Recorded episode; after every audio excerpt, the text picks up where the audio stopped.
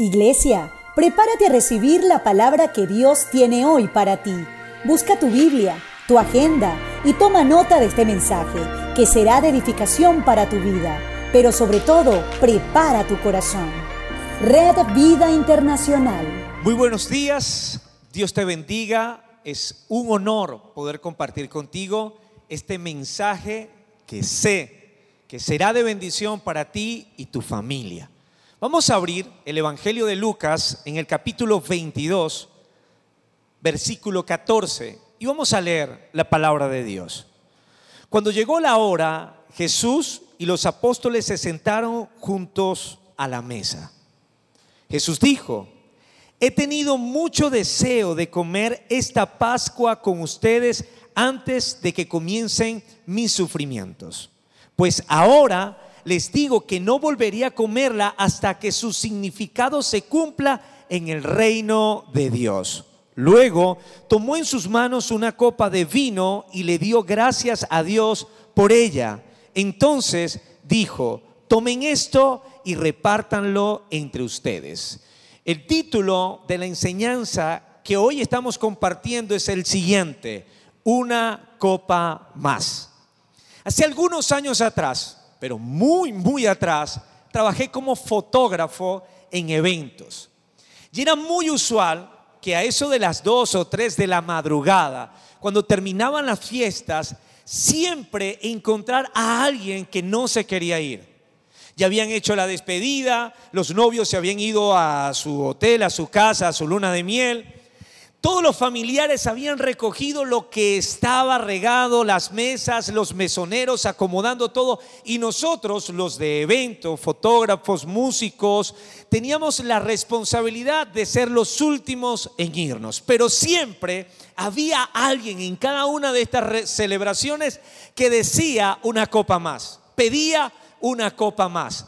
Y que cuando celebramos, la pregunta es, ¿quién quiere que termine la fiesta? ¿Quién quiere que se termine la fiesta?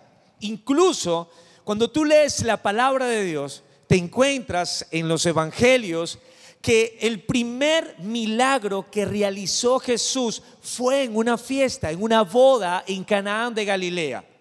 Y es impresionante que el Hijo de Dios, que el Rey de Reyes y Señor de Señores, al venir a habitar en medio de nosotros, el primer milagro que realice no es la sanidad de un enfermo, no es la resurrección de un muerto, no es un milagro que tiene que ver con, pareciera una cosa de primera necesidad, sino más bien algo que tenía que ver con evento y con celebración. Y es que Dios quiere que tú celebres. Dios anhela que seas feliz. Dios no te trajo a la tierra, ni te planificó, ni te diseñó para el sufrimiento. Dice de hecho la palabra de Dios que el gozo del, Señor es nuestra fortaleza. La Biblia nos invita a alegrarnos. La Biblia nos invita a celebrar con júbilo al Señor.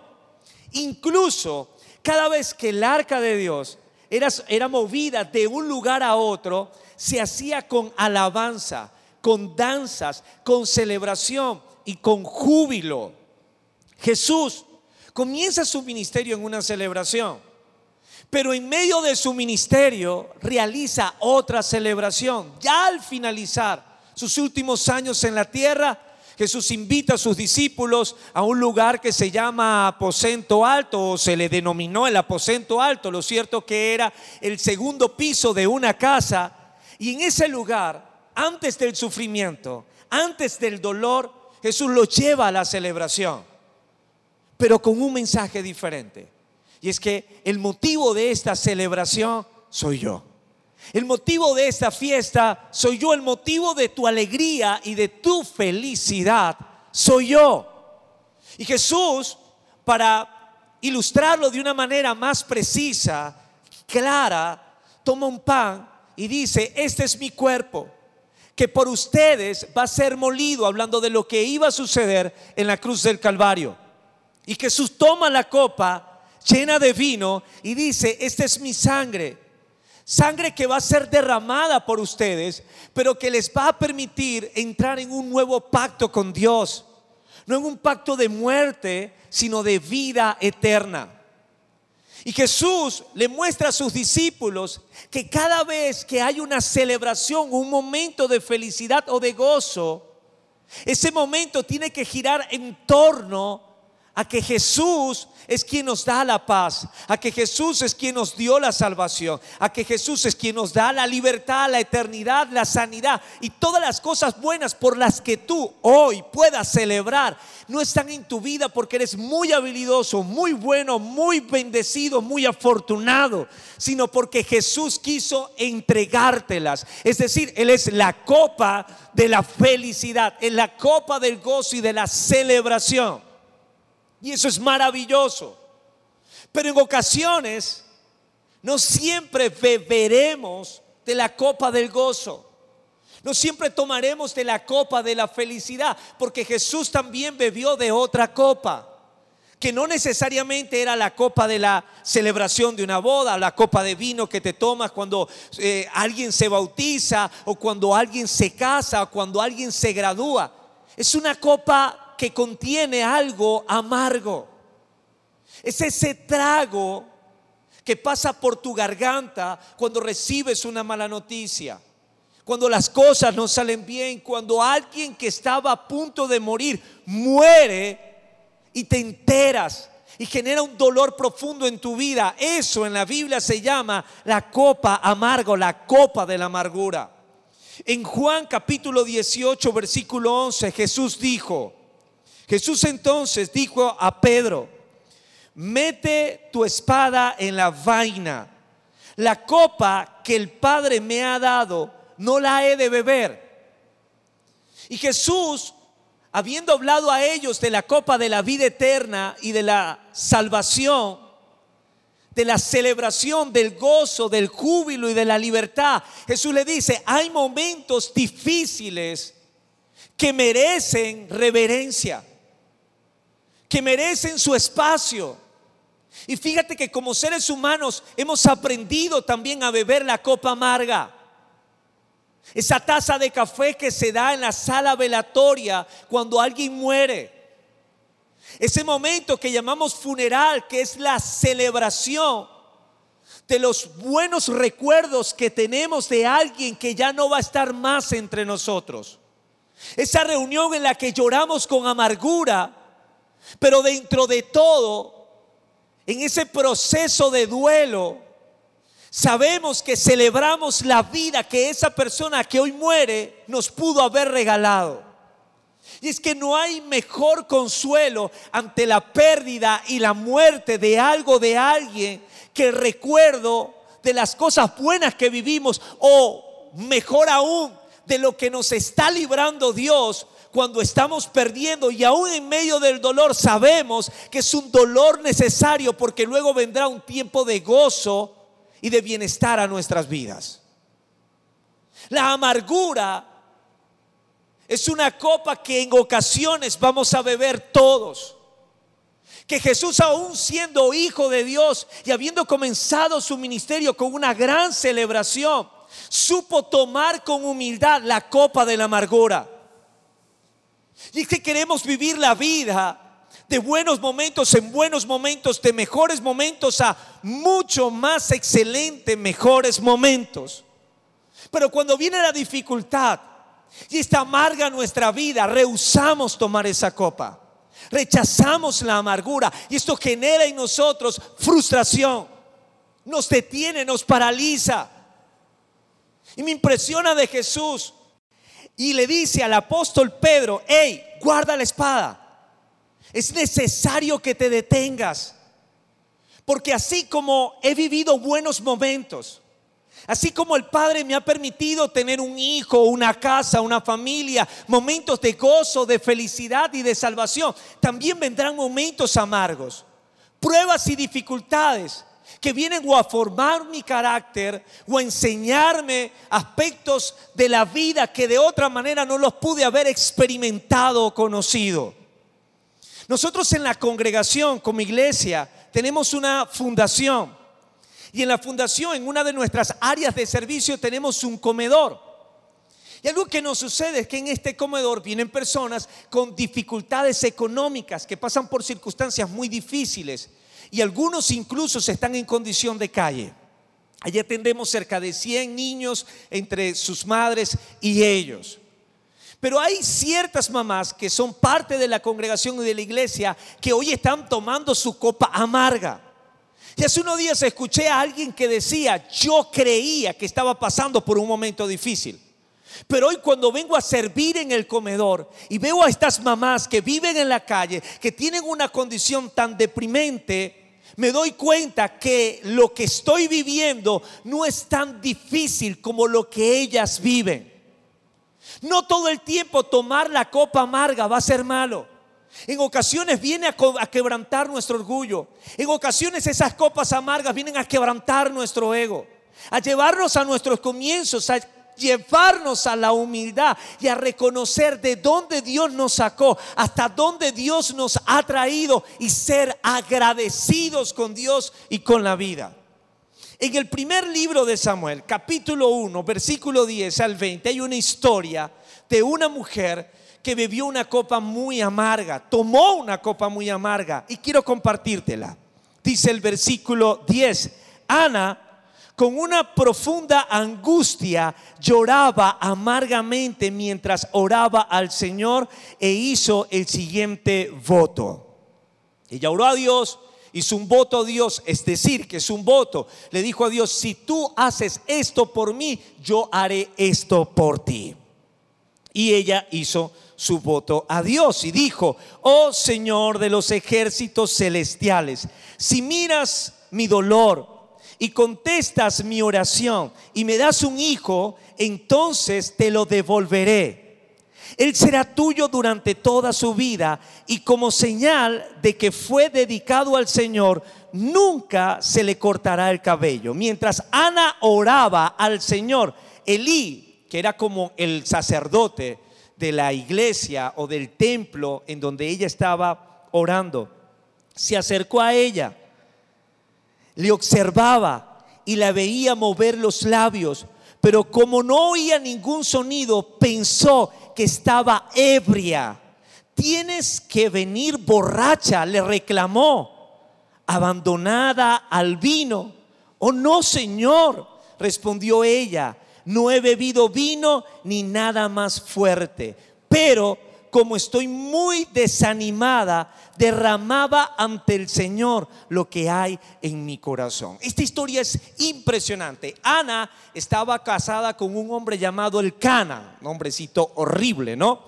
Pero el Cana, él tenía hijos con una mujer llamada Penina. Resulta ser que Ana, siendo esposa del Cana, veía cómo él atendía a sus hijos, a los que había tenido con otra mujer, cómo los cuidaba y ella en su corazón decía, si yo soy su esposa, ¿por qué no puedo tener un hijo? Para ella, el ser privada de ese don maravilloso de ser mamá simbolizaba una copa amarga. La copa amarga es toda aflicción que cualquier persona pueda vivir según sus expectativas o necesidades. Para algunos, el que su hijo esté perdido en la droga o en el alcohol es una copa amarga. Para otros, de pronto el no tener dinero para suplir las necesidades de su casa es una copa amarga. Para otro, la pérdida es una copa amarga. Para otro, el no graduarse en la universidad es una copa amarga. Cada quien tiene sus copas llenas de amargura. La de ella, el no ser madre representaba tal amargura que en su desesperación orando a Dios parecía ebria. Y muchos dirán, pero él lo dijo simplemente porque la vio como hablando, pero no oía nada. Pero más allá de eso, puedo decirte que la amargura embriaga. La amargura te encierra, te deprime, te frustra, te llena de ira, te llena de dolor. La amargura es una emoción tan tóxica que puedes cambiar atmósferas cuando llegas a un lugar. La gente puede estar muy feliz, pero cuando llega alguien amargado, su pesadez, su dolor y su aflicción contamina y daña a todos. Eso esa era la condición de Ana. A ese punto había llegado ella, estaba ebria de amargura, ebria de dolor, pero ella hizo algo sumamente importante y es lo que quiero y anhelo que quede guardado en tu corazón. Ella no se fue a maldecir a su esposo, a decirle que era un mal hombre porque no le había podido embarazar. Ella no se maldijo a sí mismo. Ella no señaló ni, acusó ni culpó a nadie de su dolor. Ella fue a Dios, hizo una oración a Dios, hizo un voto a Dios. Hoy muchos estamos amargados quizás. Incluso he tenido momentos en los que he sentido amargura en mi boca, él en mi boca. Y cuando ocurren esos eventos, mi mayor anhelo es poder beber rápido esa, esa copa, tragar grueso esa copa. No sé quiénes de ustedes llegaron a tomar emulsión de Scop, si la recuerdan. Y llegaron a tomar esos brebajes extraños que nos daban nuestros padres cuando éramos pequeños para superar enfermedades como gripe o tos. Hacían algunos merjurjes con miel, eucalipto, sábila, cebolla morada y nos los daban a tomar porque se suponía que era para nuestra sanidad y beneficio. Cuando tomas algo amargo que lo tienes que tomar, ¿qué tienes que hacer? Tragar grueso y pasarlo rápido. Pero hay personas que han aprendido a vivir con ese sabor amargo en su boca, se han acostumbrado a la amargura y han hecho de ella un estilo de vida. Se han vuelto ermitaños encerrándose en su mundo y viviendo acostumbrados a su aflicción. Pero Ana no fue así. Ana fue al templo, fue a la presencia de Dios, se postró delante de Dios e hizo un voto a Dios y le dijo, Dios, ayúdame en mi amargura, ayúdame en mi aflicción, dame un hijo, Dios, y lo que tú me des, yo lo dedicaré a ti. ¿Sabes qué sucedió? Al pasar un tiempo, Ana quedó embarazada y Dios le entregó un hijo llamado Samuel. Y ella cumplió su voto a Dios. Ahora, yo sé que muchas veces clamamos a Dios y le pedimos a Dios ayuda. Y cuando estamos en apuros, vamos a Dios. Pero la pregunta es, cuando Dios responde nuestra oración y nos saca de la aflicción y nos quita la amargura del alma, ¿qué hemos hecho? Hemos cumplido con nuestros votos, hemos cumplido con nuestras promesas, hemos sido fiel a Dios, a lo que prometimos. Algunos sí, otros no. Ahora, no siempre la primera copa que tomarás será la de la celebración. Hay gente que nació tomando la copa de la amargura. En Jesús, primero tomó la copa de la celebración. Y su última copa fue de amargura y dolor. En Ana, su primera copa fue de amargura y dolor. Pero su última copa fue una copa de celebración. El salmista David llegó a decir, Salmo capítulo 73, versículo 21. Entonces me di cuenta de que mi corazón se llenó de amargura y yo estaba destrozado por dentro. La amargura, lo único que puede generar dentro de ti es destrucción.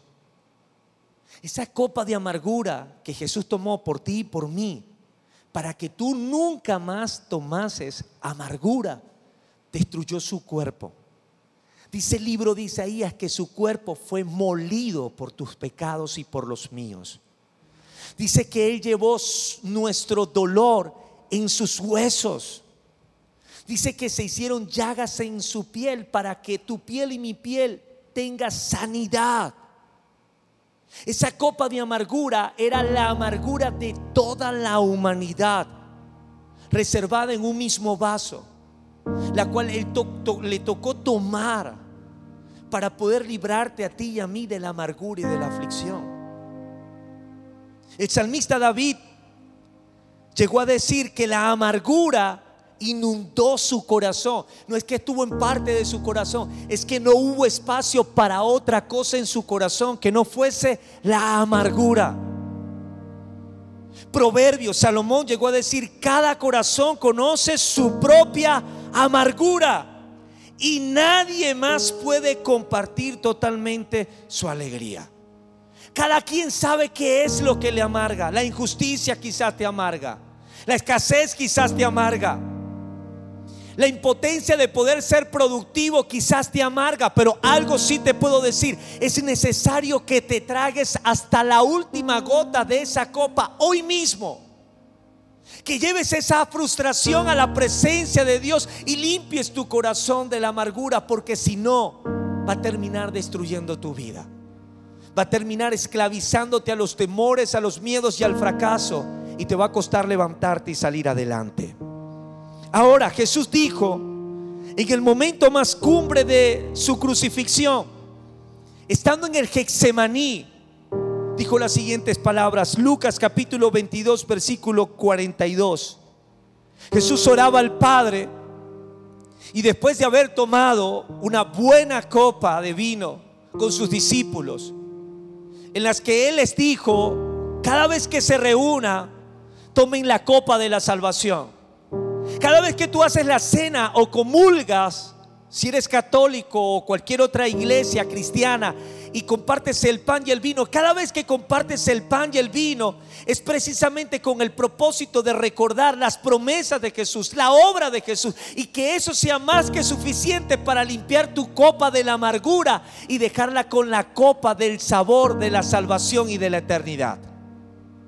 Pero Jesús, para poder darnos de beber de esa copa de vida eterna, de salvación y de sanidad, Él tuvo que beber una copa amarga. Y dijo en ese momento, antes de ir a la crucifixión, Padre, si quieres, te pido que quites esta copa de sufrimiento de mí. Sin embargo, quiero que se haga tu voluntad y no la mía. Quiero que guardes en tu corazón el siguiente mensaje. Y es que en ocasiones el éxito nos embriaga. La prosperidad nos embriaga. A tal punto que se nos olvida la realidad. Y cuando viene la amargura a nuestra vida y nos lleva a tragar grueso, el único propósito que tiene es que coloques los pies sobre la tierra y entiendas que arriba en el cielo hay un Dios. Y que hay un Hijo de Dios que ya tomó esa misma copa de hiel que tú hoy estás tomando. Hace dos mil años atrás, con el firme propósito de que hoy el gozo del Señor sea tu fortaleza. ¿Por qué te amargas? ¿Por la ropa? Si Él prometió que te iba a vestir? ¿Por qué te amargas por la comida si Él te prometió que te iba a alimentar? ¿Por qué te amargas por la enfermedad si Él te prometió que te iba a sanar? ¿Por qué te amargas por la muerte si Él te prometió que te iba a dar salvación y eternidad? Para toda copa de amargura hay una copa de gozo y de salvación que Jesús preparó para que la bebas. Por cada problema que se pueda presentar a tu vida que vaya a amargarte, hay una promesa de Dios reservada que puede traerte gozo y salvación. Claro, hay momentos difíciles en los que sentimos que la hiel se revuelve dentro de nosotros. Pero justo en ese momento de dificultad es en donde tenemos que ir a la presencia de Dios, llevar nuestra amargura y decirle, Padre, si es posible, quita de mí esta copa, pero que se haga tu voluntad y no la tuya. Y en el momento que comiences a caminar en la voluntad de Dios, la copa deja de saber amarga y comienza a saber bien, a vino, a la sangre del cordero. Porque entiendes que para los que aman a Dios, todas las cosas le ayudan a bien. Y lo que hoy es amargura y desgracia, para mañana es propósito, vida eterna y salvación. La Biblia nos enseña que la voluntad de Dios para nosotros es buena, agradable y perfecta. Y lo que hoy para ti puede ser doloroso, mañana se convertirá en un gran testimonio y en una gloria poderosa de Dios sobre tu vida. ¿Qué tal si cierras tus ojos por un instante y allí en donde estás levantamos una oración a Dios y trabajamos hoy en la firme convicción de sacar la amargura de nuestras vidas. Amado Jesús, hoy te damos gracias por cada circunstancia, tribulación o dificultad. Hoy venimos delante de ti con humildad reconociendo de que aún lo que puede ser malo, cuando confiamos en ti, puede convertirse en el mayor testimonio en la gloria y en tu poder sobre nuestras vidas. Esta amargura no nos deja dormir, esta amargura, Señor, esclaviza nuestra vida al temor, al miedo, al fracaso. Y hoy renunciamos a la amargura, la echamos fuera de nuestro corazón y te pedimos, Dios, que limpies nuestros corazones y los llenes de tu sangre, Jesús, del gozo de tu salvación y de tu vida eterna. En Cristo Jesús. Amén y amén. Iglesia, Dios te bendiga y deleítate en las promesas de Dios, porque para los que aman a Dios, todas las cosas le ayudan a bien. Bendiciones. Me has quebrantado una y otra vez, me siento olvidado como si no me ves. Y cuando te hablo, lo único que puedo hacer es esperar.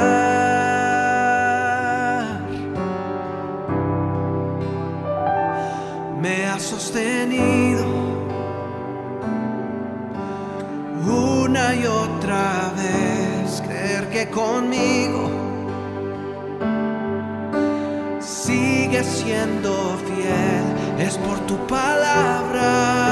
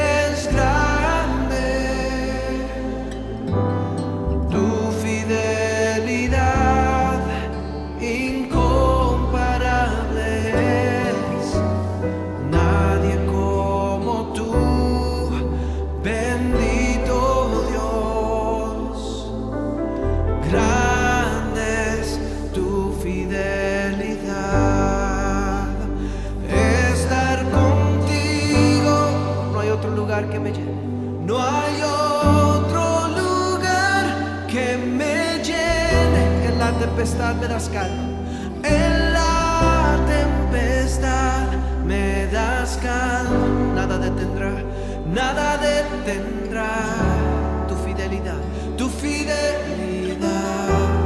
Oh, una vez más, levante su voz. Está el